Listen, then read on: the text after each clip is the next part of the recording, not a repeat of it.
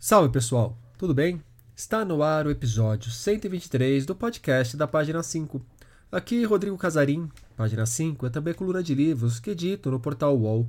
Estou no Instagram como página.5, no Twitter como arroba e no Telegram, só procurar pelo grupo Página 5. Uma guria acordada, no pátio. Uns 10 anos. Vai dormir, penso. Está apenas de camisola. Eu a chamo discreto. Uma, duas vezes. Ela vem. Olho para os lados. Ninguém. Érica. Saio com ela de mãos dadas em direção ao barranco da praia. Deito em um banco da pracinha do farol. Olho as últimas estrelas. Percebo o avermelhado do dia chegando e cochilo. Acordo com o ônibus passando lá pelas seis, assustado. Há sangue em minhas mãos. Vou para casa. O sol já começa a ferir os olhos. Vou direto para o meu canto. Não durmo fácil. Aconteceu alguma coisa. Olho para as mãos e os braços. Vou à pia e lavo. Sei lá.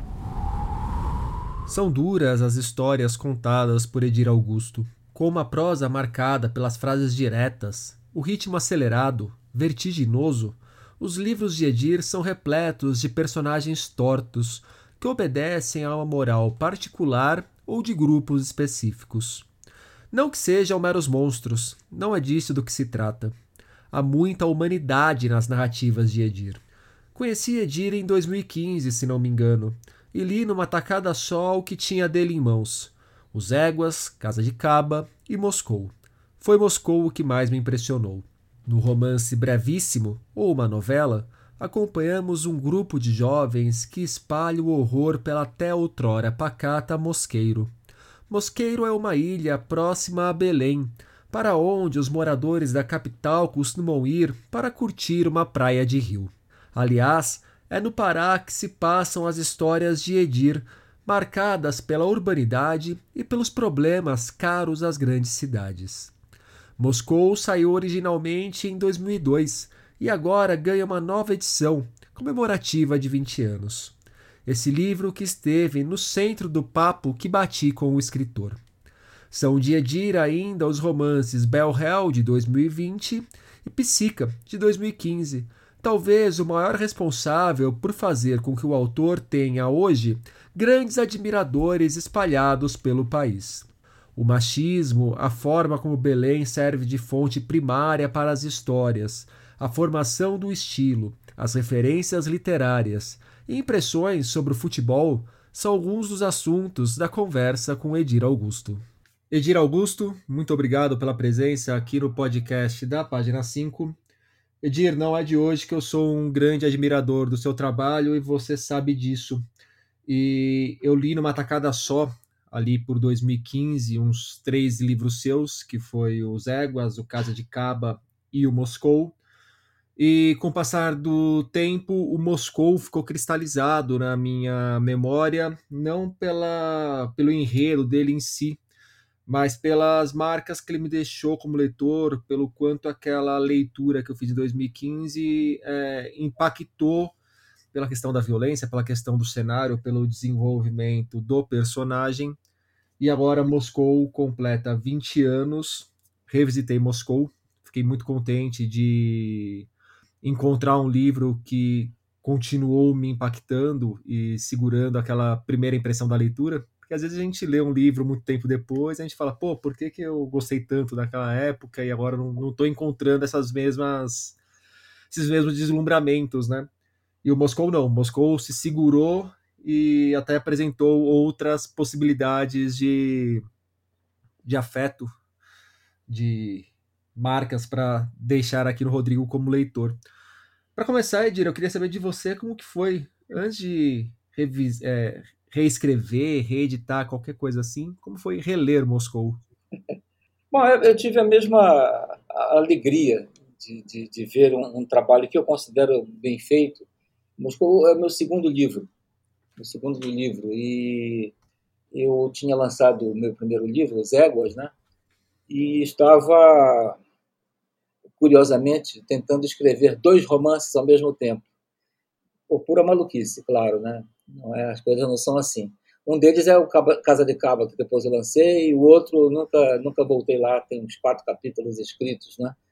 E eu vi uma, uma, uma notícia no jornal a respeito de uma gangue de, de moleques que estava transformando aquela ilha numa confusão e tal, né? E aquilo me chamou a atenção porque eu é, o que me motivou a escrever, inclusive, é porque eu passei infância e adolescência indo de férias para essa ilha, que naquele, naquela época era um lugar assim, muito de classe média. E foi um local, primeiro lugar que é lindo, uma, uma praia de, de rio, mas que tem ondas, que se tem campeonatos de surf por causa da influência do oceano. E além de um lugar lindo, eu passei, você imagina, a minha infância, a adolescência, os primeiros amores, tudo ali. E aí aqueles garotos vieram quebrar esse cristal, né? Quebrar essa camelote, talvez, que existisse na minha cabeça. E eu tive a ideia de, de, de escrever o livro, né? É curioso porque hoje é, nós temos um quadro é, talvez um pouco pior na, na naquela ilha. É, o, expansão demográfica, é, foi feita uma ponte para lá, que, que, facilitou o transporte, né? É, passou a haver invasão de, de, de terras, e, e, aí a cidade grande, Belém, que sai engolindo todo, tudo que passa por perto, né? ela acabou jogando lá todos os problemas da nossa sociedade, né? problemas claros e tal. E o que me espantou naquela época, e que me espanta ainda hoje em dia, eu estava vendo o, agora um rapaz aí que, que assaltou um casal de namorados, e o rapaz de, de, de joelhos, não faça nada, eu não tenho nada, e enfim, o cara levou quatro tiros né, e morreu, e você fica se perguntando, porque é uma violência sem, sem motivo, né? O sujeito nunca tinha visto o rapaz antes, e é um adolescente. Nunca tinha visto o rapaz antes, não saiu tanta raiva para dar, não é um tiro só, são quatro tiros, um de misericórdia, inclusive, né? E você se pergunta sobre essa violência sem culpa. Entende? E aí eu fui atrás disso, dessa violência sem culpa cometida por esses nossos adolescentes e descobri, escrevendo inclusive, descobri que você vê hoje nós temos um problema gravíssimo de educação, que já nos jogou fora algumas gerações, né? E você tem problemas sérios é, socioeconômicos, os pais é, trabalham fora, quando trabalham, né? passam o dia fora, ah, e o garoto passa o dia ali na esquina, né? naquela esquina que se reúne, reúne a, garotada toda, né? e ali eles desenvolvem toda uma, uma, uma maneira de ser, uma, uma, um comportamento, não é? E você olha uma televisão, o sujeito lá com aquele tênis Nike maravilhoso, ou a camisa do time de basquete americano, que, enfim. E ele diz, por que, que eu não posso ter? Eu vou lá e tomo, né? E, e essa, essa, esse comportamento começa a, a se acirrar. E quando, quando eles se deparam, digamos, com um mês de férias, para nós aqui, por exemplo, agora é, é inverno. Nós estamos num inverno fortíssimo, chove, já choveu hoje um bocado, e ali pela segunda semana de junho começa o verão e todos em julho vão para as praias. E nessa ilha, Mosqueiro, que virou Moscou, né, que é como a rapaziada chama para lá, né? E aí esses garotos vão para lá, né? E se deparam com essa com essa meninada toda bonita, de classe média, meninas lindas, os rapazes em seus carros ou nas suas roupas, né? E aí fica irresistível, entende? Vou lá e tomo. E no caso de Moscou, houve uma escalada, né? Uhum. Essa escalada que você apresenta aqui no Moscou me parece, de certa forma, até uma metáfora de uma escalada que, que aconteceu em diversos lugares do Brasil, né? Desde que o livro Exatamente. foi lançado para cá. Exato. Exato. Exatamente. Essa, essa, violência que transborda nas grandes cidades e chega em lugares que até então era inimaginável ver essa, essa realidade.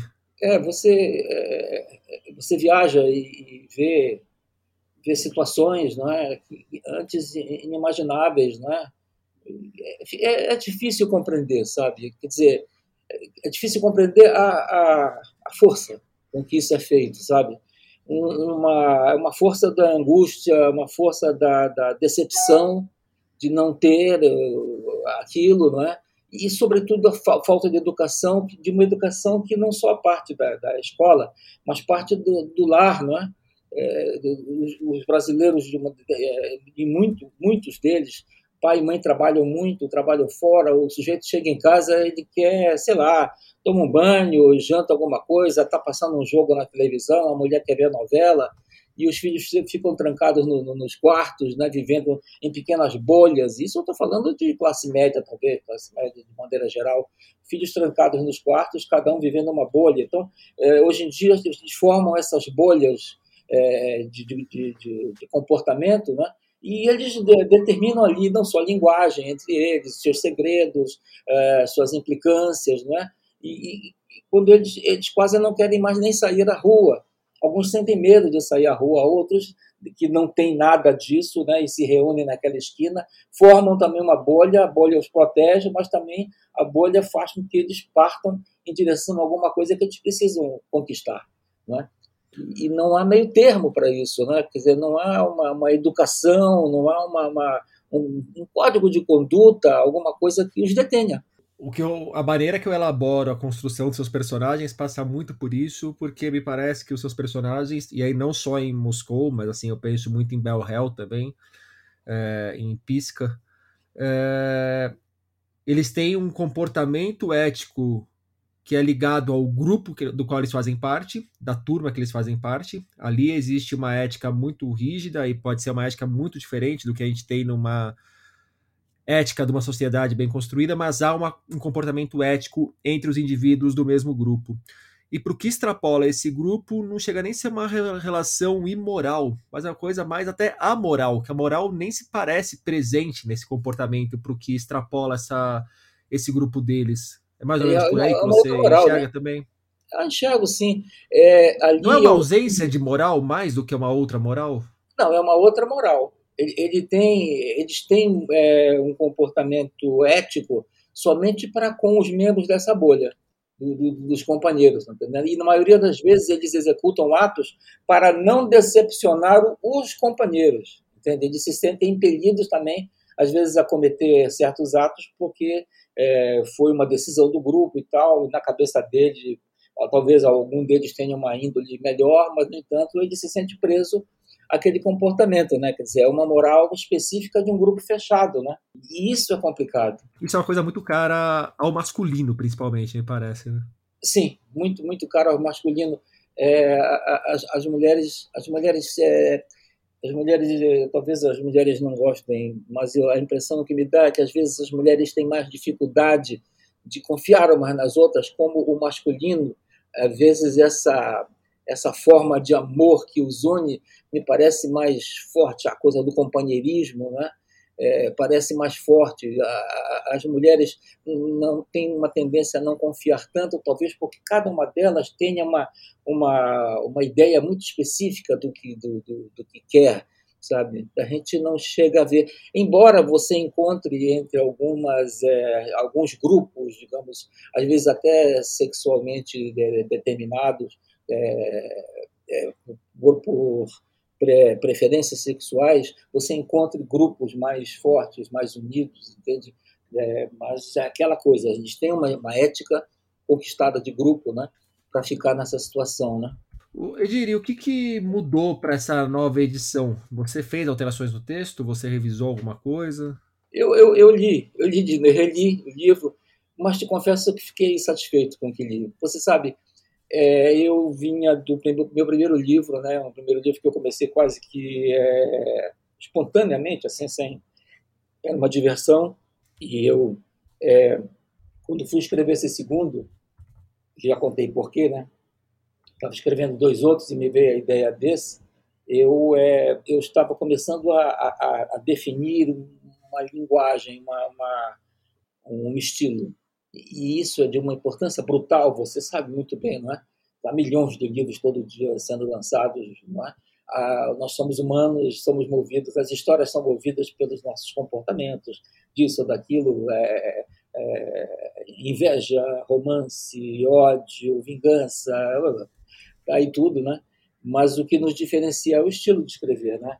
E eu já vinha ensaiando isso em Os Éguas, né? E aí, como eu comecei a escrever Moscou, a minha primeira ideia era fazer um exercício na primeira pessoa, entende? puramente por experimentação, e eu comecei a escrever e percebi que eu tinha uma coisa andando ali, né?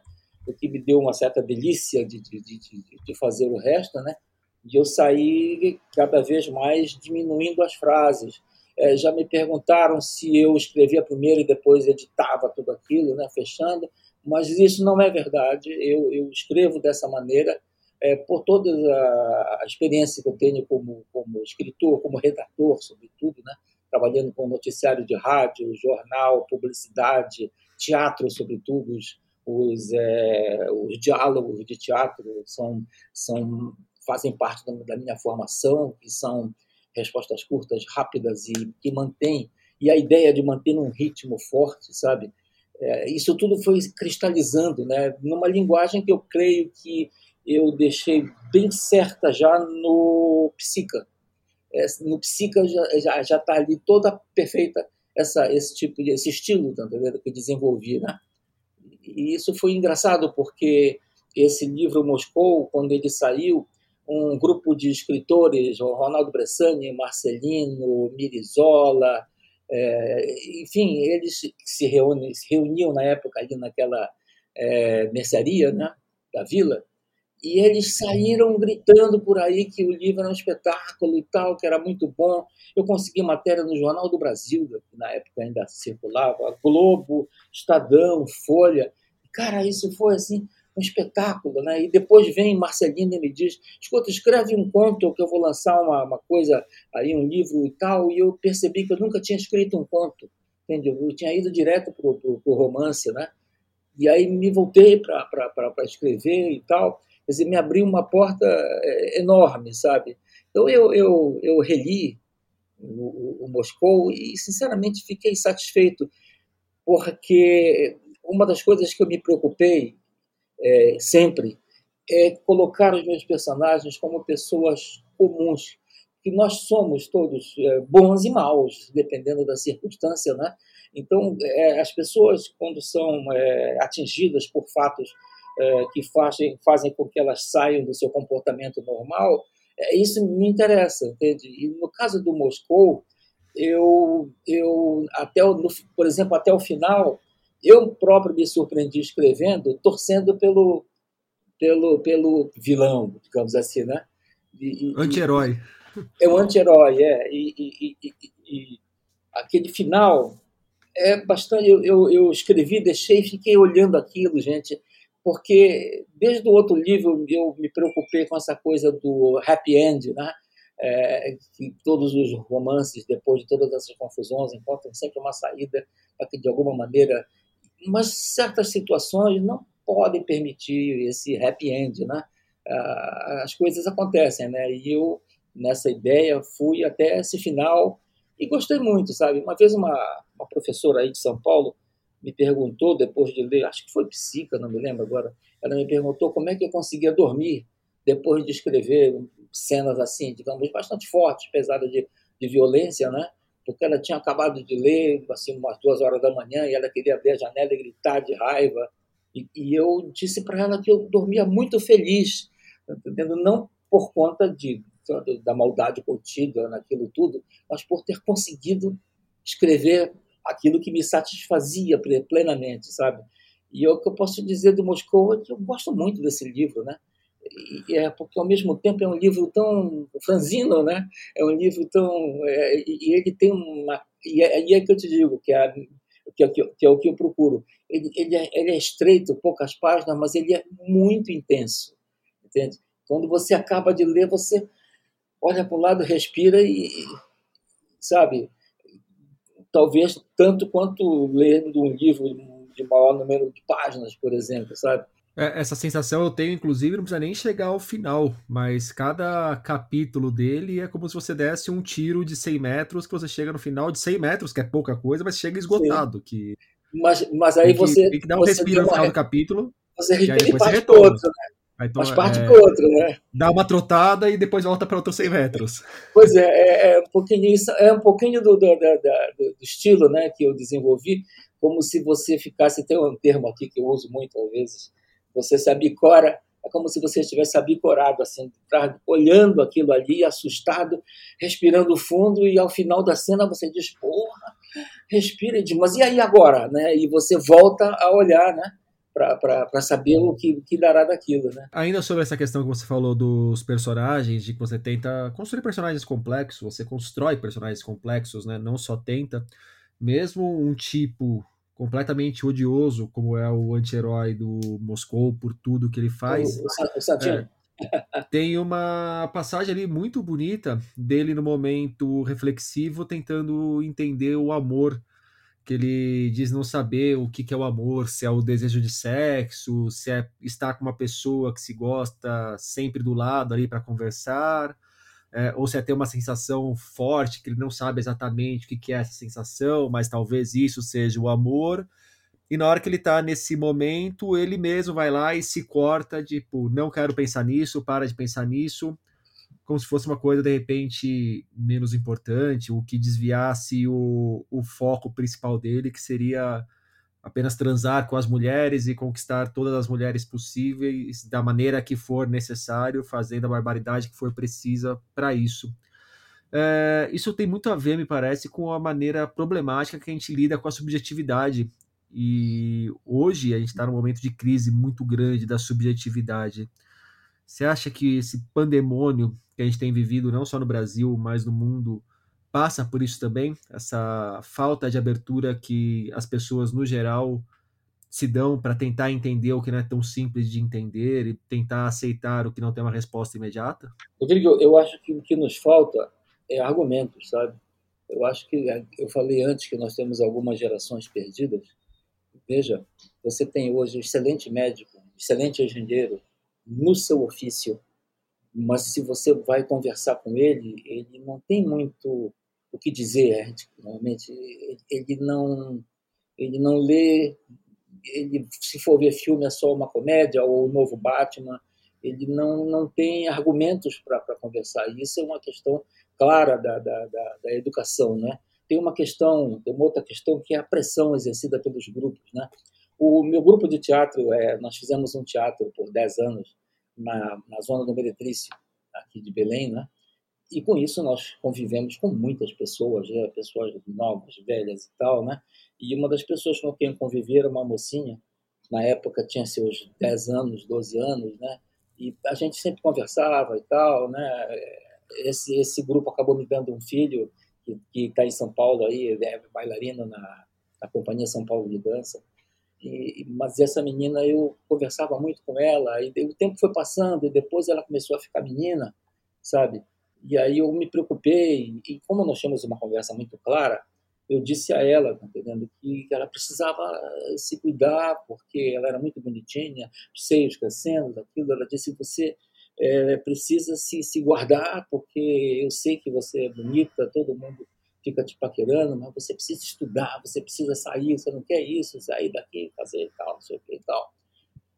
E não aconteceu isso, né? Ela foi mãe muito cedo, enfim, está vivendo uma vida é, menos, eu acho que menos, com um futuro menos brilhante que poderia ter. Por quê? Porque tem esse grupo dessa garotada do Moscou, por exemplo, que fica ali na esquina, a menina passa e eles ficam é, todos é, olhando, olhando, olhando, não para uma uma, uma coisa de amor, tá entendendo? Mas para uma posse.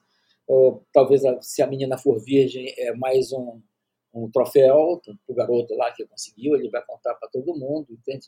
E, e, e, essa menina, numa sociedade. É uma eterna mais... tiração de onda, né? Exato. E numa sociedade tão sexista como a nossa, essa menina também vê na televisão, já começa a andar com um shortinho, com isso, aquilo e tal. Quer dizer, tá, tá pronta a, a cilada, né? E, e, e, essas, e essas pessoas acabam se tornando os mais sortudos, podem até ter um título superior, né, de, de médico, engenheiro, que a família proporcionou, né, mas não tem argumento, sabe? Você não consegue ter uma subjetividade da coisa. As coisas são isso, aquilo, isso, aquilo. Entende? Você não tem um pensamento interior, uma reflexão entende? sobre seus atos. Falta vocabulário, falta, falta isso, e isso é uma coisa que grita e me, me deixa mal, sabe? Porque você, você olha para o lado e vê. Né? Você olha para o lado e vê. Eu tenho é, colegas de, de, de, de, futebol, entende? É, mais novos que eu, já, sou, já passei da idade, né? mas ainda tento correr atrás da bola. ou, assisto o jogo de dentro do campo, digamos assim, talvez seja mais justo dizer, e, e, e você conversa com eles e às vezes quando eu começo a falar eles vêm chegar para perto para ouvir e tal e ficam porque eles próprios não têm é, muita coisa que comentar entende? Fora eh, mulher bebida e o jogo de futebol passado e tal entende? E isso é questão de educação cara. Se esse país não se der conta que precisa dar um tiro único canhão nessa educação para ter daqui a 10, 15 anos talvez tenha uma outra geração que comece a. Acabou esse país em pouco tempo, que, enfim, nós estamos vivendo tempos terríveis, inclusive. Você está com quantos anos, Edir? Acabo de fazer 68. Eu jogo bola de sábado num campo. Lá tem desde moleque de 20 anos até senhores de 70 que jogam sim, tudo junto sim. no mesmo time, misturado. É, é um barato. Na, na, nossa pelada é só de 50 anos em diante. Porque tá. essa garotada, quando eles pegam a bola, a gente parece que está em câmera lenta, né? Bom, eu, como eu sempre fui pesado, eu vivo em câmera lenta, né? Então no, o, o, o, envelhecer não me atinge nesse ponto, que se, sempre foi uma desgraça para correr atrás dos o, outros. O, meu foi pior. Eu comecei, eu jogava de camisa 10, fui recuando para 8, camisa 5, e agora estou jogando de lateral, que talvez seja mais próxima da, da lateral do campo, né? Para sair. É, é, o clássico. E, e, e, se fizer besteira, tá mais fácil de colocar a bola para fora também, né? Ah, sim, exatamente, né? Edir, voltando ao estilo da escrita, não ao estilo do jogo, uma pergunta do Rodrigo Aidar. É, Pisca ficou conversando comigo por um ano. Poucas vezes li algo tão pungente. O texto é seco, sem firulas e talvez por isso mesmo rico. A impressão é a de que a subjetividade dos personagens mora justamente nessa coisa direta do texto. Como chegar nesse nível de escrita? E aí eu acrescento, uma escrita em muitos momentos vertiginosa. Você falou que estava satisfeito quando você decidiu como seria o seu estilo, mas acredito que existe ainda um, uma escrita inicial e depois um retrabalhar esse estilo na edição, não? Quase não tem vírgula no seu texto, por exemplo. Não, eu, eu não, eu não. Bom, eu vou te explicar. Eu, eu escrevo, eu sou um pouco preguiçoso. Escrevo durante uma hora e meia, duas horas por dia e passo o resto do dia aquilo na minha cabeça, entende? Quando eu vou, não vou pro, pro papel, às vezes eu faço mais, um esqueletozinho, e no meio do caminho a coisa desanda e já vai para outro lado, sabe? E, e quando eu começo, todo dia quando eu começo a escrever, eu releio o que fiz, sabe? É claro que ali relendo você às vezes muda uma coisa ou outra, mas aquilo sai direto. É, eu não tenho muita explicação técnica para isso, sabe? Mas é, o, desenvolvimento desse, desse meu estilo, é não só escrevendo livros, mas peças de teatro, se deu dessa maneira, entende? Quer dizer, são é, é, os parágrafos curtos, eles saem curtos e intensos. É como se naquele momento os dedos segurassem esse, esses excessos e conseguissem comprimir ali tudo isso. Eu sou um, muito observador de, de pessoas, né? É, eu passei a minha vida inteira morando no centro da cidade, aqui em Belém. E o centro das cidades grandes, como imã, atrai essas pessoas todas, não é? Eu estou escrevendo agora uma peça que chama-se CEP 660 que é o CEP da esquina da minha casa, que, que é uma grande avenida de Belém, com essa rua que vai dar na, na, na, na zona de Meretrício. Antiga já, é verdade, mas que ainda funciona com personagens maravilhosas. E eu saio da minha casa, eu falo com todos eles. Falo com o traficante, com o, o, o um que chamam de carachué, né, que é aquele que vive do dinheiro da, da, da, da mulher, né? Da, da, prostituta, falo com gente que toma conta de carro, engraxate, falo com um rapper que tem, maravilhoso, que anuncia um show que nunca acontece, ele diz que uma multidão vai assistir, sabe? Quer dizer, são pessoas maravilhosas em termos de, de de, de, intensidade com que vivem a vida, porque você acorda e não sabe sequer se vai tomar café da manhã, imagina se vai almoçar ou qualquer coisa. Então, eles estão para o que ocorrer o tempo todo, entende? E cada um tem uma, uma, uma, do, uma dose pesada de emoção contida por motivos que os levaram até ali, não é? E que isso transborda pelos olhos, é? e eu escuto muitas histórias deles, sabe? Então, é, as coisas vão caminhando dessa maneira, sabe, na minha cabeça. é, eu no, no psica, não é psíquica. É, eu falei psíquica porque uma vez eu chamei ele de psíquica e eu não lembro para quem foi. E a pessoa me deu bronca falando, não é psíquica, é psíquica. Eu, louco, assim, eu tomei uma bronca tão veemente que eu fico até agora. É, eu espero não, que a pessoa é, ouça o podcast e depois me peça desculpa. Que eu não lembro quem foi, mas é, talvez a pessoa lembre. É psíquica, porque isso é uma coisa que vem do nosso Nhangatu, né, que é a, a língua indígena, né? Aqui que se entremeou com o nosso palavreado, e é um desejo de azar ou então de uma coisa que representa azar. Eu vou cobrar um pênalti em cima do Rodrigo, entende? E aí eu ou alguém vai cobrar um pênalti, o Rodrigo é o goleiro, e eu aqui de fora diz, querendo que o sujeito perca o pênalti, porque o Rodrigo é meu amigo, eu fico psica, psica, psica, psica, psica, psica, psica, entende? E o sujeito perde o pênalti. Então eu uhum. um sujeito aqui que é muito psiquento, porque é muito azarado, entende?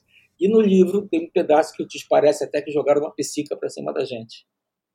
Então, é, é, é, mais ou menos isso. Quanto aos personagens, você enxerga eles, sabe? Você enxerga eles. É, eu, eu, conheço eles, entende? Quer dizer, eu conheço muitos de rua, eu conheço como eles falam, eu, e você vai acrescentando. E aí tem uma coleção, você sabe, a gente tem uma coleção de histórias na nossa, na nossa cabeça, né? sobretudo hoje, com essa nossa cultura imagética, né? tem câmera para tudo quanto é lado. Não, não, não somente nós vemos tudo que acontece no mundo, como o mundo nos vê. Não, é? não há nada que nos, alguém vá atrás e diga, ele passou aqui, lá passo eu na, na câmera. Não é? Quer dizer, nós somos muito vigiados, né? temos essa coleção. Né? E o escritor é essa pessoa que, que consegue compreender esses, essas pessoas todas, né? o que elas pensam, né? como reagem. A ideia é essa: como reagir a um acontecimento forte na sua vida? O que, que vai te tirar do sério? O que, que vai te, te arrebentar e fazer perder essa, essa educação toda, esse, essa, não é? E, e, sair, sei lá, gritando e tal? Talvez um gol do Flamengo para mim, ou então um gol do Remo aqui de Belém, né? Talvez me faça sair do sério. Eu lembro de uma de quando eu estive em Belém, que a gente saiu para jantar e depois você levou eu e a Bel, a minha esposa, para dar um passeio por essa zona do Meretriz, por algumas outras ruas do centro de Belém, de Belém. E realmente você ia falando, olha, aquela pessoa é tal, faz não sei o quê, dali eu tirei inspiração para algum personagem. Foi, foi um momento assim, foi muito interessante de quase que encontrar em Belém as pessoas que eu já tinha encontrado na sua literatura. Então, Não sei se você se lembra desse passeio. É, eles estão, eles estão lá sempre. Eu, eu converso com eles muito é, e, e, ajudo, sabe? E ajudo. Né? Você para o carro, eles correm e tal, e, ou então, é como disse uma vez um, doutor, eu, não vou lhe esconder, né? Eu quero tomar um goró, né? Você tá aqui, cara, vai lá tomar teu goró, né? E é um sujeito que toma conta de carro, ele é maravilhoso, porque quando ele bebe, ele pega a lata de, de como chama, um balde, né? Que ele lava, o carro, vira, se transforma num tambor, e ele canta melodias absurdas e fica ali cantando, tá E isso é muito lindo, sabe? Tem um, um outro é, senhor é, que é ele nasceu com problemas de poliomielite, então as duas pernas são meio tortas e tal, e apelidaram ele de Blake. Não é Blake, é, na verdade era para ser Break, daquela dança por causa do andar dele, entende? E claro, mesmo assim, de vez em quando ele rouba um cordão de uma velhinha que passa, qualquer coisa, ele não, ele não dispensa, mas ele fala todo colado, contigo, um voz de locutor, ele diz, é como o senhor vai, tudo bem, está tudo certo, não, não estamos por aqui, aqui na situação em que me encontro, sabe? Então é um sujeito fantástico, e de vez em quando ele canta de noite, é, quem eu quero não me quer, não me quer, não sei da hora, não sei que mais. Então, veja, tem um tamanho de uma poesia nisso, né? de vida, não é? De sentimento que, que, que brota. Isso me interessa, entende? Isso me interessa. Do Alex Xavier, como foi ficar tanto tempo recluso por conta da pandemia, sem poder circular e alimentar essa sua prosa?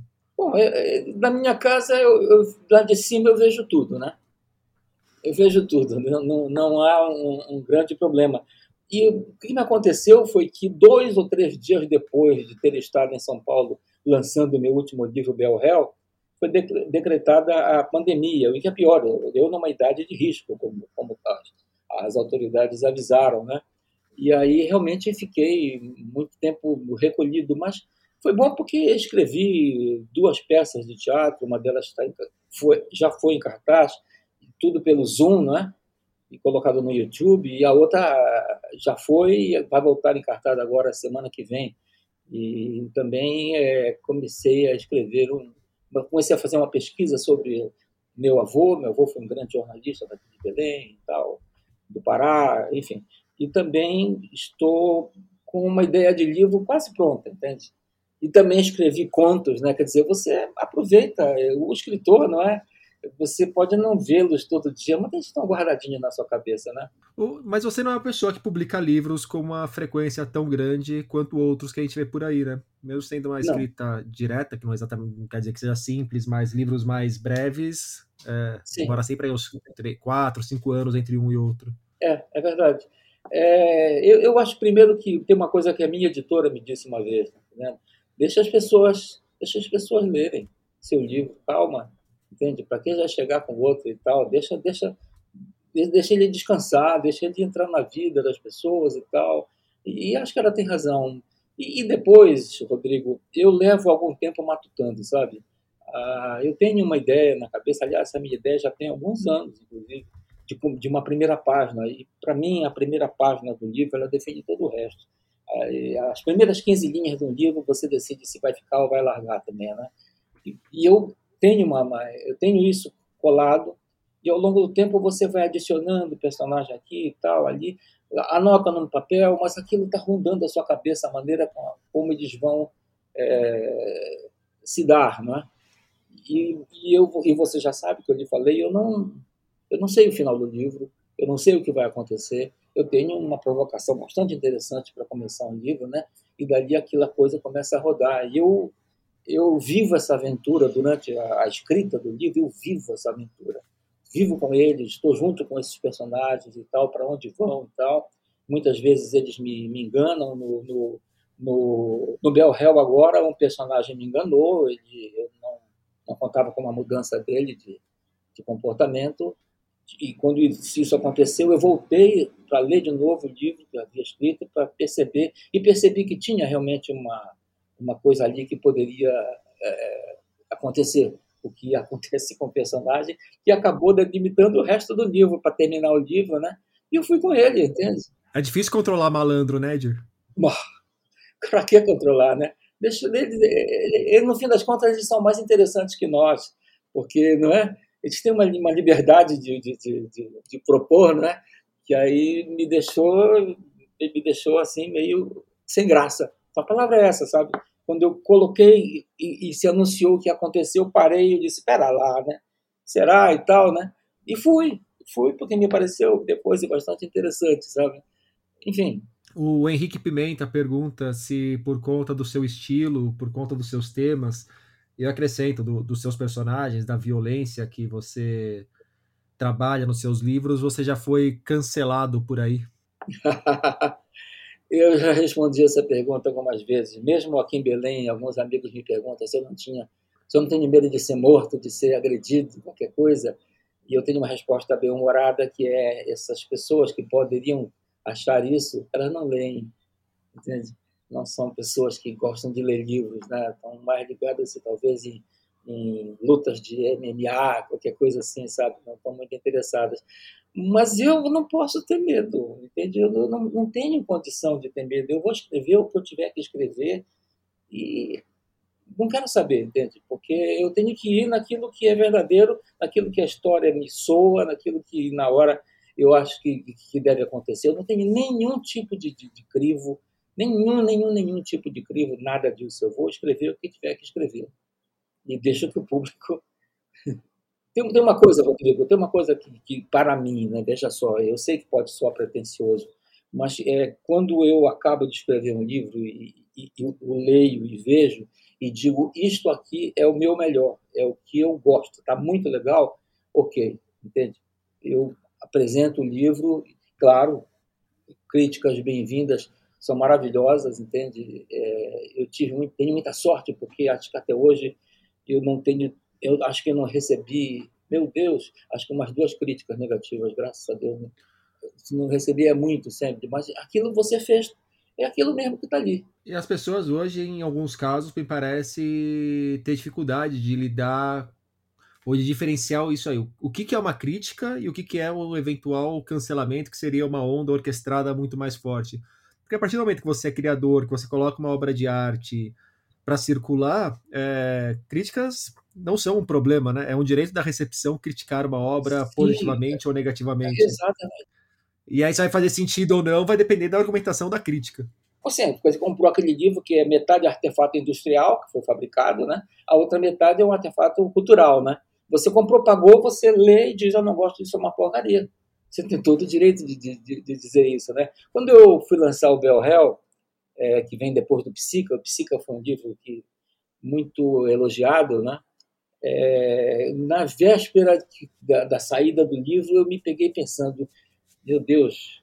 Aí o, o crítico vai dizer: Edir Augusto não consegue manter o mesmo ritmo do, do, do Psica, do livro passado. Edir Augusto, desta vez, é, enfim, tá entendendo? Eu fiquei pensando, digo, ah, deixa para lá o que eu posso fazer, já está feito, impresso o livro, vamos, vamos para cima disso, né? Mas graças a Deus, é, a receptividade tem sido muito boa, sabe? Puxa, isso é tão legal. Vite Lamarão lembra da, da relação dos seus personagens com Belém, né? essa relação complexa, tantas vezes violenta. E ele quer saber como que você, Edir, se relaciona com a cidade. Não existiria Edir Augusto, autor, sem Belém, né? Claro que não. Claro que não. Eu sou essa cidade. Você sabe, eu comecei a escrever teatro com 16 anos de idade. É? Quando eu começo a escrever alguma coisa, e tudo que eu escrevi até hoje, eu tenho livros com poesias, tenho livro com crônicas, livro com textos de teatro, livro de contos. É, tudo meu se passa em Belém. Entende? Porque é o meu, meu território, é o meu cenário, é o que eu vejo, né? Onde, e é o que eu tenho para oferecer, sabe? Então, eu me relaciono muito bem com, com meus personagens, eu, eu tenho amigos, eu ouço histórias, você sabe, você não pode, às vezes eu tenho um amigo que uma vez eu fiz, um, acho que foi um ponto que eu fiz, e ele se aborreceu comigo porque ele disse, é a minha história, como é que tu foste usar? Eu digo, ah, tu me contaste, né? O, o, autor, né? Você olha e pula na, na veia e já me dá isso aqui, né? Eu já vou transformar alguma coisa, né? Quer dizer, eu me dou muito bem com, com meus com meus vilões, né? Até porque eu os compreendo, né? eu, eu, tenho, eu consigo, quer dizer, eu tento dar uma dimensão humana para cada um deles, porque nós somos, como disse antes, bons e maus. Né? Às vezes você é levado a cometer uma por uma série de circunstâncias. Qual é a circunstância? Né? Para você ser uma pessoa boníssima, maravilhosa, ou uma pessoa ser má, entende? esquecendo de lado, deixando de lado todos os seus. Uh, a sua crença no, naquilo que é correto, né? Quer dizer, somos humanos, né? Então, me dou muito bem com os personagens, adoro eles, são meus personagens queridos, fazem parte da minha turma. Às vezes eu estou escrevendo, tem uma mesa aqui que está do lado, que é onde eu escrevo, uma mesa grande, às vezes tenho a impressão que eles estão atrás de mim, me cutucando, me, me espetando, me coloca, tá aí, eu não vou entrar aí tal, qualquer coisa, sabe? Acho isso uma, uma, uma delícia, né? Porque o ato de escrever é muito solitário, né? E, no entanto, você está cercado de tanta gente te cutucando, né? É, voltando ao futebol, o Fábio Henrique Gonçalves ele pergunta se o Real Madrid versus Barcelona continua sendo o segundo maior clássico do futebol mundial, atrás apenas do Remo versus Paysandu. Sem dúvida, Remo e Paysandu é... cara, você não tem ideia. É tudo uma porcaria, cara. Os times, rapaz, os, os diretores, e o campo está lotado, 40 mil, 60 mil pessoas, entende? desesperadas, tá entendendo? uma cidade inteira dependendo de, de, E os times todos com jogadores que são de fora daqui, tá? porque não, ninguém aposta em jogador daqui. E, a, e o, o, estádio lotado, as pessoas desesperadas, rádio alta, televisão, no campo. É uma loucura, cara. Você não tem ideia. É, é, o maior jogo do, do, do, é, é, Barcelona e Real Madrid não chega aos pés. É, eu só vou deixar registrado aqui porque essa pergunta foi feita pelo Fábio, que Real Madrid e Barcelona não entra nem no meu top 10 de clássicos pelo mundo. Então isso aí é responsabilidade do Fábio. Qual é o teu? Qual é o teu? A, qualquer Independiente e Racing é muito maior do que Real Madrid e Barcelona. Não tem, não tem como. Sim. E intensidade eu tenho certeza que sim. É, lá são bons jogadores contra bons jogadores, mas não tem amor, não tem paixão, não, não, o estádio não vibra, não pulsa que nem sim, aqui na América sim, do Sul. Sim, então, é cada um de um lugar do mundo, né? É, você pega lá do Egito, vai ter clássico maior. Então, não, Real Madrid e Barcelona tá, tá muito para lá. Se, se, tirar os jogadores de lá, não sobra nada. É verdade. E, e já o Remy Paysandu, independente de quem está em campo, ele continua com o mesmo tamanho que ele sempre Exato. teve. Até porque quando, quando o Paysandu joga contra qualquer outro time, ele também joga contra o Remo. E se o outro time ganha, tem uma festa na cidade do, da torcida do Remo. E vice-versa, entende? Quer dizer, eles estão sempre jogando. Também do Fábio. Faz algum sentido, em 2022, rotular escritores de fora do Sul e do Sudeste como representantes de uma literatura regional? Eu não faço literatura regional. É, eu, eu, sou um escritor brasileiro.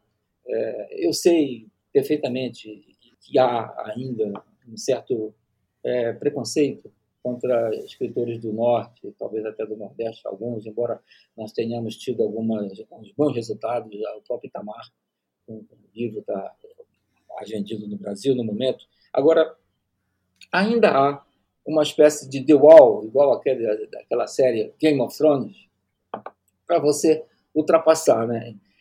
Eu consegui, mas não sou nenhum grande sucesso no, no, no Brasil mas consegui porque fiz sucesso na França. Quando eu lancei do, em 2015, eu acho que eu não me lembro agora, quando eu lancei o Psica, creio que foi nessa época, é, eu tinha ganho um prêmio na França com um livro lá, o meu primeiro livro, Os Éguas, lá que se chamou Belém lá. E aí o, os principais editores dos jornais do Rio e São Paulo como que pensaram, oh, cara, o cara fez sucesso na França, vai ver que é bom, né? E começaram a prestar atenção no, meu caso e começaram e aí eu tive eu, eu fiz algumas viagens eu estive presente em, em, algumas feiras não é? Mas eu sinto no dia a dia e isso eu tiro porque acompanho diariamente a atividade de colegas meus que eu adoro acho fantástico a presença deles em, feiras e encontros é muito mais constante do que eu recebo é, convites, porque estou muito distante, é, não estou lá na, na, na Ria Livraria, não estou no, nos lugares, não, não, fui visto, não encontrei na rua, e, e tem um esquecimento, né? Isso, isso existe ainda, mas se existe é para ser quebrado. O que, eu, o que eu não posso é achar que não tem jeito, entende? E tudo que eu tenho que fazer é escrever, sabe? Eu fui percebido, graças a Deus, é, tenho três dos meus filmes foram tiveram direitos comprados para virar filme. É, é um outro mundo, é mais lento, até que seja filmado isso. Mas isso eu, eu digo isso para dar a ideia de que fui notado entende? Quer dizer, por outros. outros uh, muitas pessoas leem meus livros e dizem, mas isso é um roteiro de um, de um filme e tal. Eu digo, não, isso é um livro, isso é literatura, entende? Como, porque elas dizem isso como quem diz, quando, fala, quando for para o cinema vai ficar uma coisa bem, bem maior, não é? E, e não é verdade, tá até porque é, quando você vai assistir no cinema uh, um filme baseado num livro tal, eu duvido que você saia do cinema é, se perguntando se o, se o, seu, o seu livro, o livro é melhor. A pessoa diz, ah, o livro é melhor do que o filme. Por quê? Porque o livro você fez seu filme. Quando nós estamos lendo ali, nós estamos também é, pensando como são os personagens, né? Como é, eu quando misturo as frases todas no meio do, do, de uma maçaroca do, do texto da ação lá, é porque eu sei que você já já deu uma cara, já deu uma voz, já deu um jeito de andar, de tudo para cada um dos personagens. Então você tem, você faz o seu filme, então você vai ver o filme do outro, né? E sai de lá dizendo, não, o meu é melhor, né? Não, o livro é melhor, não. O seu filme do livro é melhor também, não é? Agora, eu estou continuando escrevendo, né? É, eu vou ser homenageado agora aqui na Feira do Livro do Estado, né? Vão lançar um livro com meus 32 textos teatrais e também estou tentando com a Boitempo o lançamento de um livro de contos, que ainda não tem nem título, tá? Já está lá, mas não tem título ainda. O... Então, só um comentário que me chegou que o Hermes falou para te mandar um abraço e falou ah. que precisa de um novo livro de contos seu.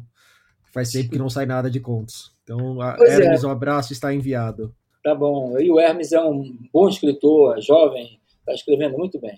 Agora, Edir, você se não é um público gigantesco que você conquistou, você conquistou bons leitores e leitores muito fiéis, muito fiéis, muito fiéis né? Que Sim. quando abri assim as caixinhas de perguntas tal para falar sobre essa entrevista, muita gente me escreveu e eu já vi assim gente na Flip de chegar quase te venerando, tipo, ah, você que é o grande Edir Augusto, a figura que saiu do Pará finalmente, agora eu posso conhecer além da literatura. Há certa paixão até ligada ao seu trabalho, né?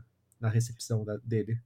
Poxa, isso, isso é, é, é, um espetáculo, sabe? Isso, a sensação de ter de ver aceito o seu trabalho é, é, é magnífica, sabe? É, faz valer a pena tudo, sabe? Porque você, eu tenho a ousadia de dizer que, que me divirto quando escrevo, entende? Gosto, isso me faz bem, sabe?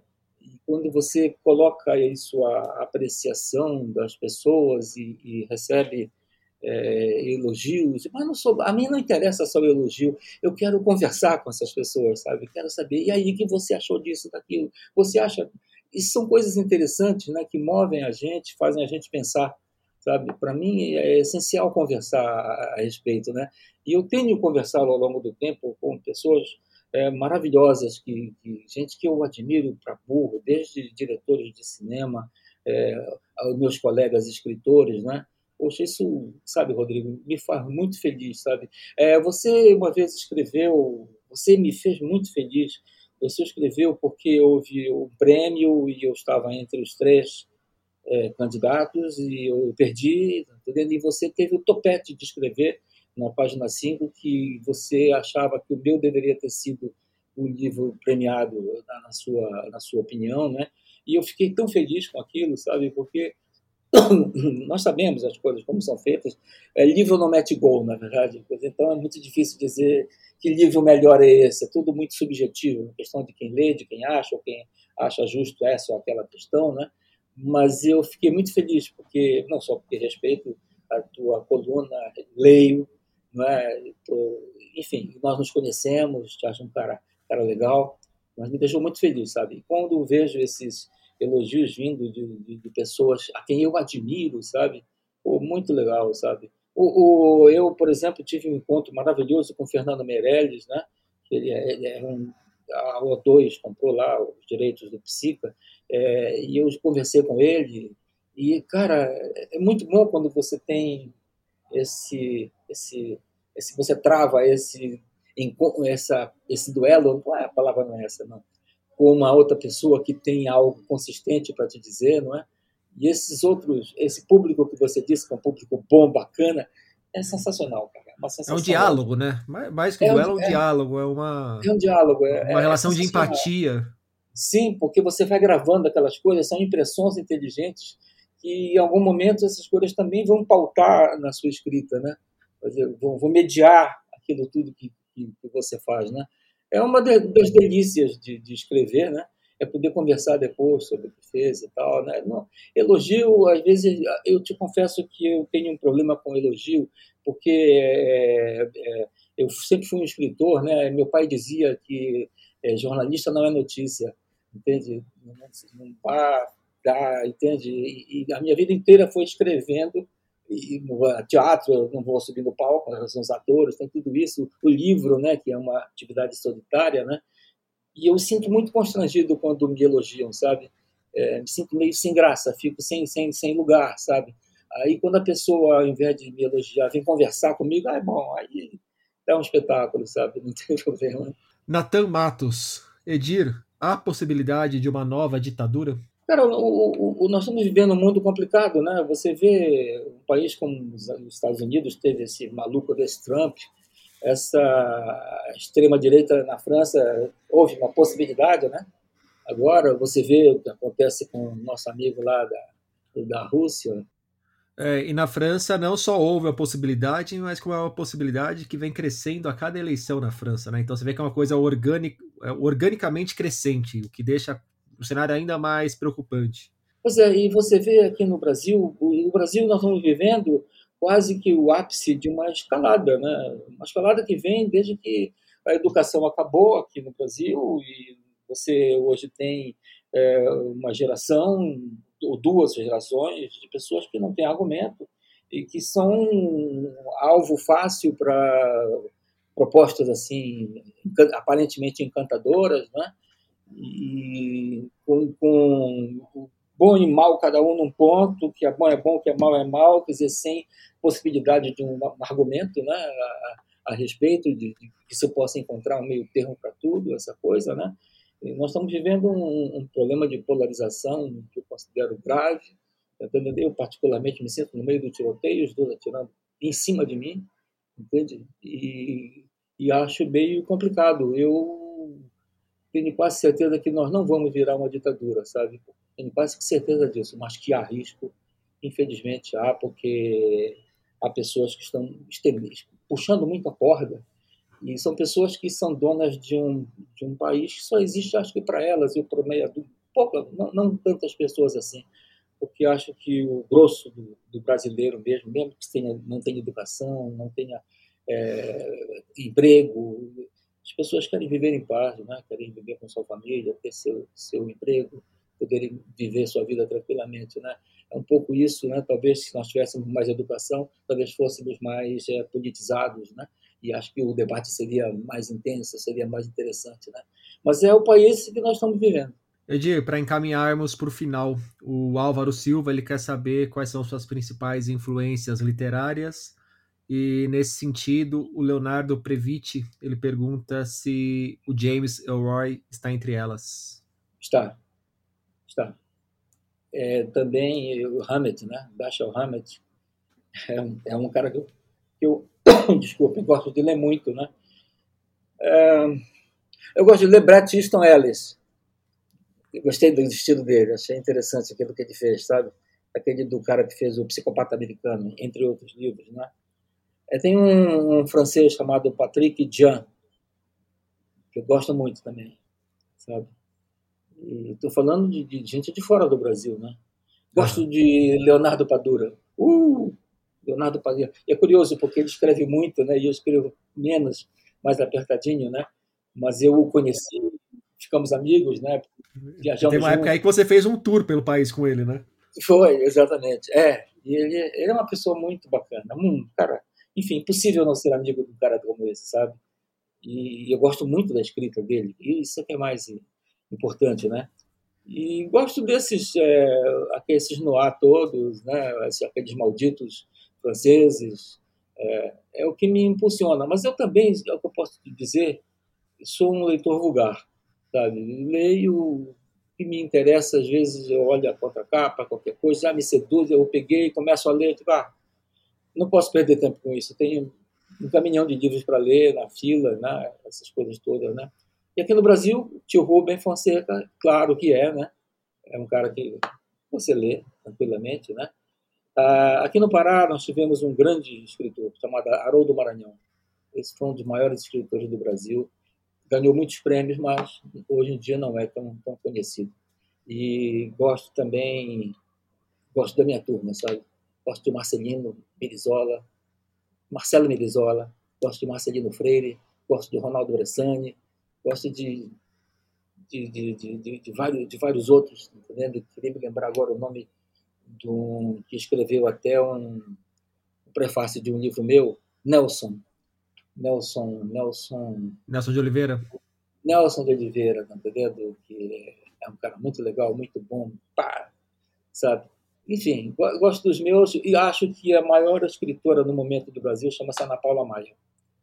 Acho que ela é a cara, digamos assim, é quem está arrebentando. Acho que os livros dela são tensos, são gosto daquilo, sabe? Acho que mexe, tira você, você fica meio tenso lendo, sabe? Você não te deixa confortável, sabe?